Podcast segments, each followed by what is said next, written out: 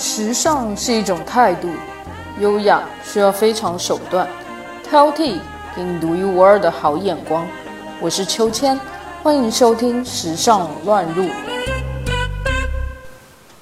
今天和大家分享的主题是昂贵旧物古着装。褪色的维多利亚时期裸体胖女神画像，十九世纪的古董蕾丝裙。住的千疮百孔的橱柜，带着裂痕的模糊铜镜，这些昂贵的旧物到底有什么迷人之处呢？成千上万人满怀热忱，从纽约的苏活区、格林威治村装点别致精品店，巴黎、米兰的跳蚤市场，挑挑拣拣把这些别人家的破烂搬回家，形成了一种时尚的穿搭方式——古着。为了满足这些天生爱捡破烂的收藏瘾，买手这一国际行业应运而生。他们把珠宝从意大利搬到了曼哈顿，把狩猎夹克从德国送到大阪，又把刺绣从中国运到了巴黎。这些东西在大西洋上往返穿梭，每换一次手，价格就往上多加几个零。对于时尚而言，Vintage 古着装到底是什么呢？古着是那些不可复制的经典服饰，它曾流行于某个时间，几经辗转，最后被真正懂它的人收藏。国外众多明星常会选择 Vintage 古董裙去参加各大抛头露面的颁奖典礼，并因别具一格的品味。和环保的意识而备受赞誉。凯特摩斯的古着新装就曾饱受媒体追访。某种程度上，懂古着恰到好处的穿上它们，在时尚界是非常有品味的表现之一。古着装来源于英国，普遍流行在日本的青年人群中。只在二手市场淘来的顶级服装品牌的经典款式，在日本、香港，古着已演变成一种文化，一种衣着的态度。所谓古着，并不是二手衣的概念，而是真正的有年代、现在已经不生产的东西。这些服装，无论使用的面料、细节的剪裁，甚至用途，都是当时那个时代的缩影。所以有着特殊的价值。比如，有一种牛仔外套是非常大的尺码，里面是很厚的羊毛衬里。一般看不懂的人会问：这又大又重又旧的，谁会穿呢？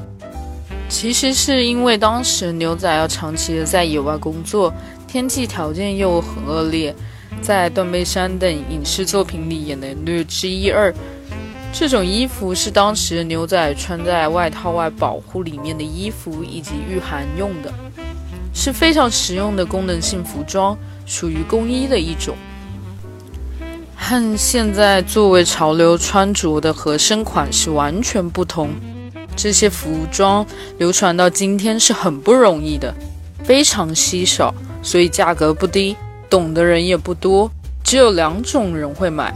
一种是喜欢怀旧的纯古着迷，他们穿的是当时的感觉和文化，这种人比较少，大多是比较疯狂的 fans。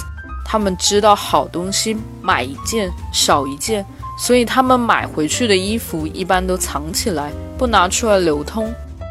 还有一种就是现在国外炒了许多年，渐渐有主流趋势的古着 mix 风。其实就是超级混搭的概念，对造型有着极高要求的另类潮人们，他们早已不满足于现在市面上人人都能买到的新款式来做各种搭配，他们要的是属于自己的风格，要属于自己的味道。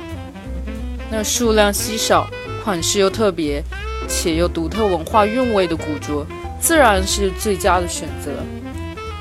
从杂志、网络等媒体上找到相当多的样板来，这些服装有着很强、复古又经典的味道。因为是以前生产的潮品，有可能是十年前、二十年前，甚至更久以前。再来说说复古风格 （Vintage Style），不是二手，也不是古董，是全新的衣物。只不过衣服设计风格运用的是经典图案，或是采用了做旧的手法。致敬了历史上某一种阶段流行的风潮，可以称之为复古风。时尚潮流就是一个大轮回，而复古风在时尚界中可谓是有着绝对的地位。譬如复古18世纪超级浮夸的巴洛克洛可可服装风格的丰胸束腰大蓬裙。三十年代一战后，女装风格大变，去掉了繁琐的服装装饰，体现女性妩媚曲线的贴身流苏裙和直筒长礼服弥漫出来。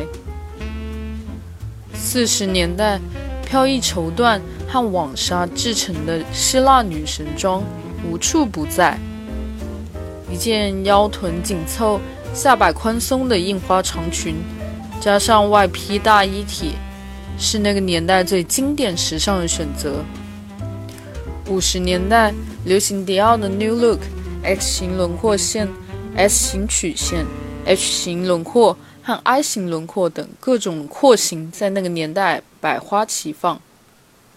六十年代短一点、再短一点的迷你裙红极一时。女孩们一起和高级时装的黄金时代说拜拜，追求身体和精神的双重解放。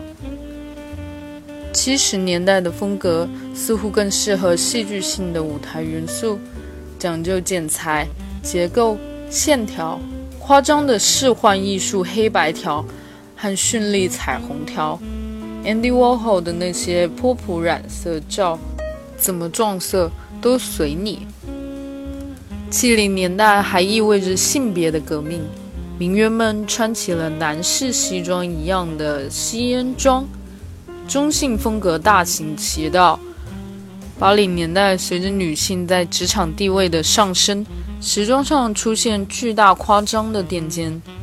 另一方面，夹克衫、墨镜、紧身裤、涂鸦 T 恤等，一系列雌雄难辨、很酷的设计。使中性风越来越平常。身处现代的我们，最大的好处就是可以无所顾忌地为自己的复古情节买单。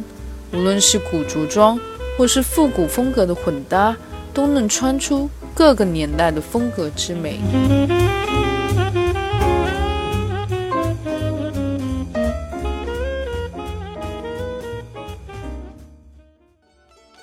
本期话题的文稿内容将同时发布在我们的微信公众号“秋千 swing”。